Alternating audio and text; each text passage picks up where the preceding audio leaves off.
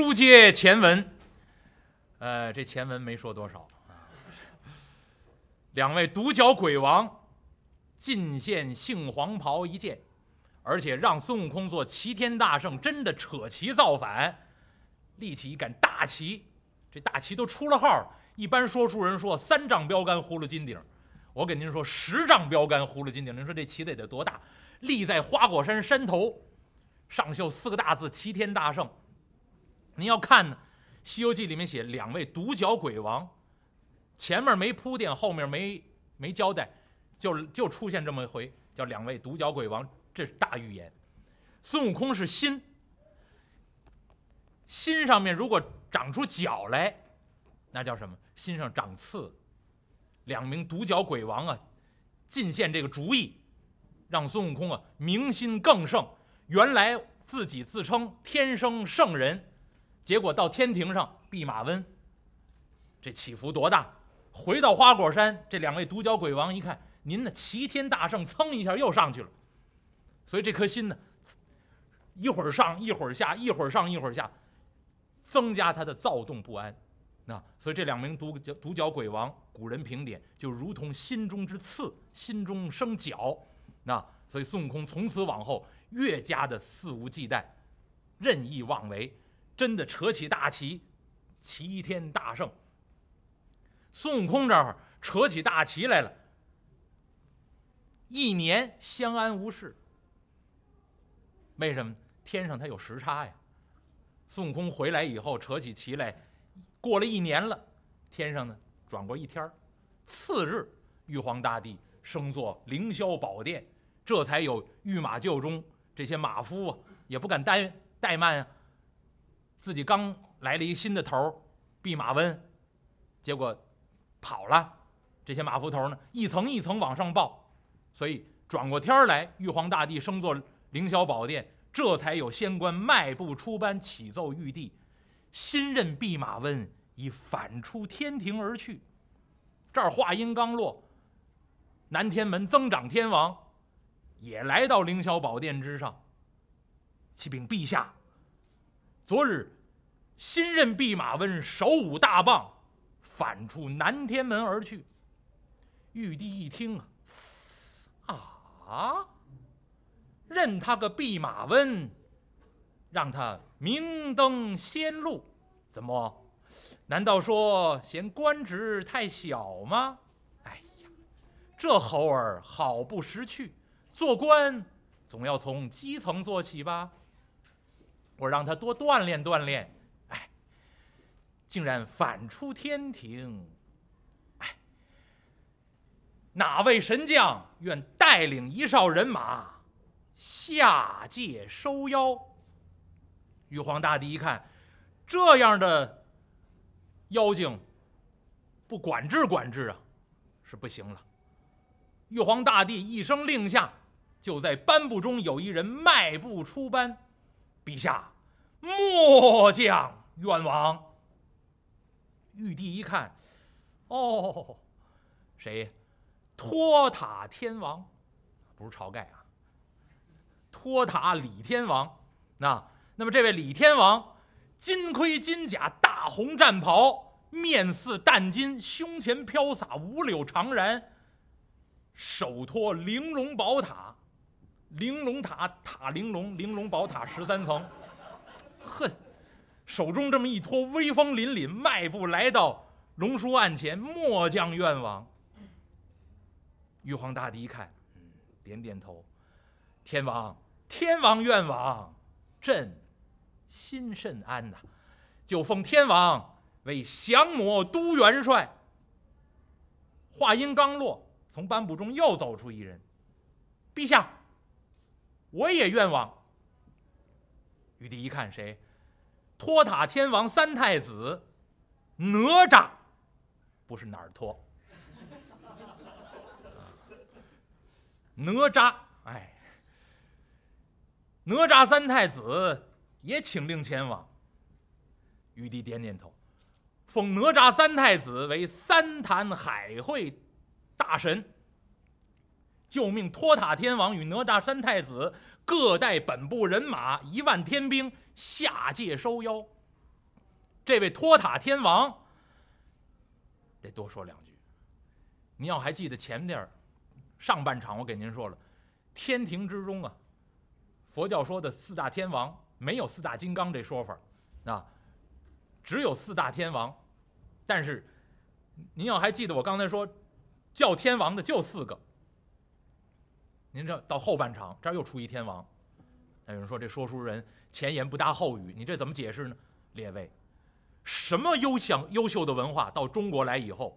中国文化都能给它加以变化，啊，中国的文化是最伟大的，啊，所以呢，这个天王呢，四大天王其中的一位，传到中国来以后，在中国的神话里面呢，就出了一个山寨版。那么就这位托塔天王，所谓的这位托塔天王是谁呢？其实就是四大天王里面的北方多闻天王，他的名字叫什么呢？叫毗沙门。南方增长天王的名字最好记，叫毗琉璃。啊，您一听就一下就记住毗琉璃，那那么北方多闻天王叫毗沙门，毗沙门是梵文，翻译过来就是多闻，毗琉璃是梵文，翻译过来就是增长，所以这四大天王的名字其实都是各有寓意。像增长天王，就这位天王负责呢增长众生的善根；东方直国天王就抱琵琶，怀里抱个勺一样那位，那这位呢？直国天王就是护持国土，那就是都是有寓意的。那北方多闻天王本名叫毗沙门，这位毗沙门当年在唐代的时候非常盛行供奉这位毗沙门。北方多闻天王什么样呢？面面色肤色是金黄色的，啊，穿盔盔甲也是金黄色的。另外呢，佛教里面有记载说，如果做这个北方毗沙门天王的形象。左手伸直，持槊，主地。槊呢，就是一丈零八尺，像矛一样的兵器，叫槊。那然后这位天王呢，左手伸直，持槊杵地，右手屈肘，那掌中托塔。所以当年最早的时候设计这个北方。多闻天王毗沙门的造型，持槊，捧塔，就是北方多闻天王毗沙门的样子。后来呢，这个槊有有别的样子的，有人拿什么呢？就拿这个三股叉，那还有拿画杆方天戟的。那再后来就慢慢就变了，慢慢变成什么？就是伞，就是经床一长杆上面挑一幡儿一样垂下来啊，变成这只手。捧捧这个经床，然后呢，这只手的塔跑哪儿去了？这个塔呢，在记载里面说，这位毗沙门天王身边有两位太子。毗沙门天王呢有九十多个儿子，这九十多个儿子里面有两个儿子最著名，一个是二儿子叫二太子，名字叫什么叫独剑。再有一个叫三太子，这三太子叫什么？明确记载叫哪吒。二太子叫二郎，独剑；三太子叫哪吒。这三太子在旁边呢，给他捧着塔，就哪吒在旁边有时候替他捧塔。那那么这个这个形象呢，就传到中国来以后，慢慢的就被中国人的神话所吸收，然后就塑造了一个山寨版。这山寨版从哪山寨出来的呢？就是有一部小说啊，啊叫《封神演义》，说商代的时候啊。陈塘关有个总兵叫李靖，那后后来就成为托塔李天王。那而且《西游记》里面写这位托塔天王也姓李，可是您要细琢磨，这个这就不合适。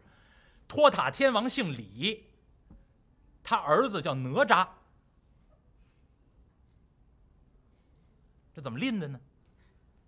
而且您您看，三太子的名字叫哪吒，原来啊写成写成那个那里的那。那个扎呢是口字边儿，啊，后来呢一看底下有口字边呢，上面也加一口字边儿，就变成哪儿了。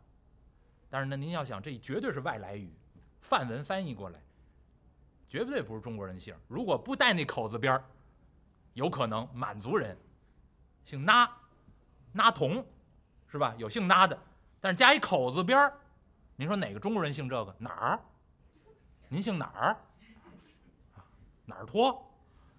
没有姓这个的，所以他叫哪吒，这就一定是外来语。当初毗沙门名字是外来语，他的儿子的名字翻译过来，独剑也好，哪吒也好，也都是外来语，所以人家是本家儿。就后来呢，创造这么一位什么陈塘关的李靖，哎呀，然后弄出了一个三太子，那叫哪吒，然后还得给他配俩哥哥，那俩哥哥呢也是渣字辈的。然后二哥呢木吒，金大哥呢金吒，所以都是渣字辈的，就这么下来了。那所以这是中国故事瞎编的那个小说，哎呀，少看。我跟您说，《西游记》《西游记》里面也写是托塔天王李李天王，但是要跟您说出这个源流来，他其实就是北方多闻天王毗沙门。那中国人把这个塑造成为李天王，那把当年毗沙门天王这塔给了这位山寨版的李天王了，那把那槊把那个呃家伙也都给了这位李天王了。所以现在那《西游记》里面写这位这位天王托塔天王是什么？就是化感方天戟。结果原本这位毗沙门天王。东西都没了，怎么办呢？还有一个东西，就是这只手呢，变成那个经床了嘛。那这只手拿什么呢？有个典故，唐代的时候呢，唐玄宗时期，天宝元年，公元七百四十二年二月十一号，有奏报奏到长安，说安西呀，就是现在新疆库车那个地方，当时称安西，安西那地方呢被外族侵略，有人呢围攻安西。奏报报到长安，结果唐玄宗着急，我要派兵支援安西。这个路程啊，一万多里地，从长安到安西，行军要走八个月。八个月过去，安西没了，早已经被打光了。所以唐玄宗很着急，就把当时一位重要的法师叫不空法师请到朝中来。唐玄宗就问这不空法师有什么办法，迫在眉睫。不空法师说：“不如。”啊念动咒语，祈请毗沙门天王去救援，所以不空法师呢就在朝中开始设了一个道场，开始念动咒语。念了多少遍呢？没念够十四遍，还不到第十四遍，突然道场之上就出现一位金甲天神，带着二三百神将。唐玄宗就问：“这什么人？”这法师就告诉他：“这是咒语啊，已经把毗沙门天王的二子。”二郎独剑请来，带着金甲武士要去支援安西了，所以呢，立刻把这些神将呢遣送走，送到安西去。然后二月十一号午时，还没到午时，午时之前，安西城楼之上就出现金甲武士，而且呢，从空中啊窜出来什么呢？金属，就是金，你要看字儿呢，就是金黄色的大耗子。窜出这金属呢，把敌人的弓箭，那个弓上面的弦呢，全部咬断，所以敌人呢再也不能用这个弓来射箭，把弦全咬断了，是这金属的功劳。所以呢，据说呢，这位毗沙门天王呢，还有一样随身的法器，就是一只金鼠。那么平常呢，塔由三太子哪吒带着，那遇到兵士的时候呢，二郎独剑带着毗沙门天王这个金属去救援。用这金属咬断敌人的弓弦，有这么个记载，唐代的故事。那所以后来呢，唐玄宗就传令塑造毗沙门天王的形象，到处供奉。那么这个毗沙门天王后来到中国来以后，你知道出来一个山寨版的李天王，塔、化感方天戟都归他了。那么这位毗沙门天王呢，那就剩下一个经幡，替佛祖扛幡。然后呢，这只手呢没有塔了，怎么办呢？就把那件法器拿出来，就一只老鼠。其实不是老鼠，我们自己功课里面也要也要供养这个毗毗沙门天王，我们管它叫什么呢？两手方便捉幼生，就是手里面抓的这个叫幼生。什么叫幼生呢？这俩字儿啊，现在不大常用。这两个字儿都是老鼠的鼠字边。那幼呢，这边是一个游，生呢这边是一个生生产的生，这两个字什么意思呢？黄鼠狼。所以毗沙门天王怀里抱着这个呢，其实就是怀黄鼠狼。记载里面说那个有金属出来咬断弓弦的那个，其实也是黄鼠狼。记载里面叫金属，其实就是黄鼠狼而已。那那这位天王呢，现在固定的形象，这只手抱经幡经床，这只手拿右生捉这个右生，坐在狮子座上，金盔金甲。然后呢，这个金属呢，嘴里面呢会吐财宝，所以呢，也有人管这个这个这个幼生叫什么？叫吐宝鼠，啊，不是土拨鼠啊，土拨鼠是那样的，啊，这个吐宝鼠，来，所以呢，还有人供奉这位毗沙门天王叫什么呢？叫黄财神，因为他肤色是金黄色，带这个土宝鼠，那财富的象征啊，那么这是佛教里面的所谓的财神爷。那就是这位毗沙门天王，所以呢，他这个供养的人特别的多。那那么这位呢，就是《西游记》里面这位托塔天王的原型。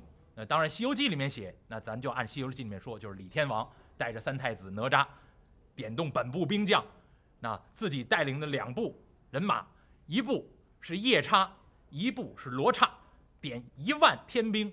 另外，托塔天王传下一道将令。命巨灵神为先锋，一万天兵浩浩荡荡离开天庭，直奔东胜神州傲来国花果山。就在半悬空中，托塔天王传下命令，已到花果山上方了。按下云头，半云半雾，就在云端扎营。你说，我说这书多过瘾，那。没有什么挑壕沟、堆堆土垒，这个支搭帐篷没没这事儿啊！把云一扎，就在云端扎下营寨。另外，扯云为门旗。这一万天兵驻扎好了，托塔天王手托宝塔，传下将令，来。打开云旗，一声令下，两旁边有夜叉罗刹，把两面青云这么一分，云旗左右这么一分，托塔天王托宝塔推长髯，呀，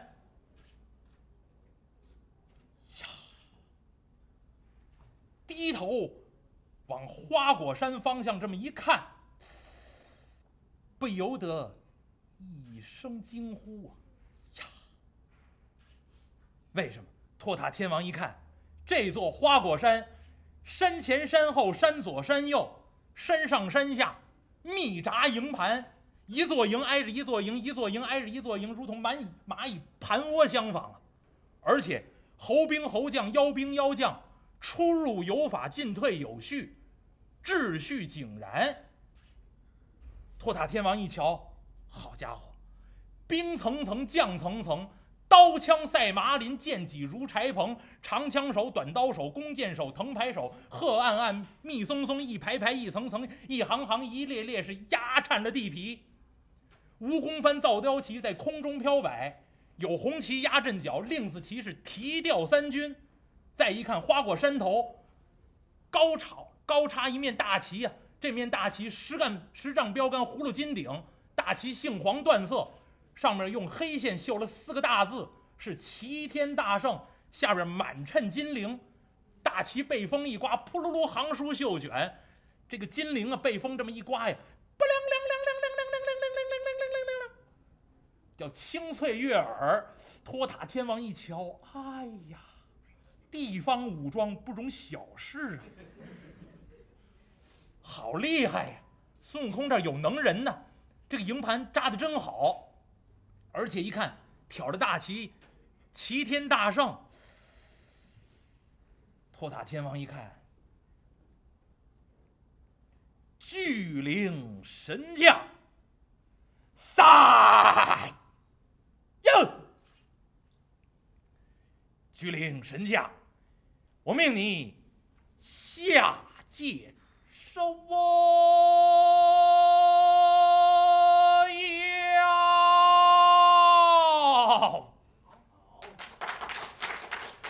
巨灵神迈步向前，一抱拳，灵发之人。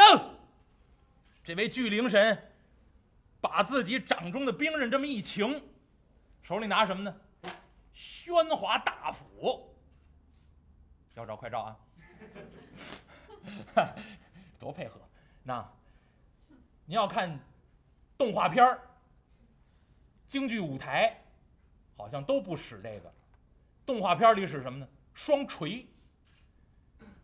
京剧里面大大概好像也是双锤，还是两个板斧，按照那个李逵那么来的大概。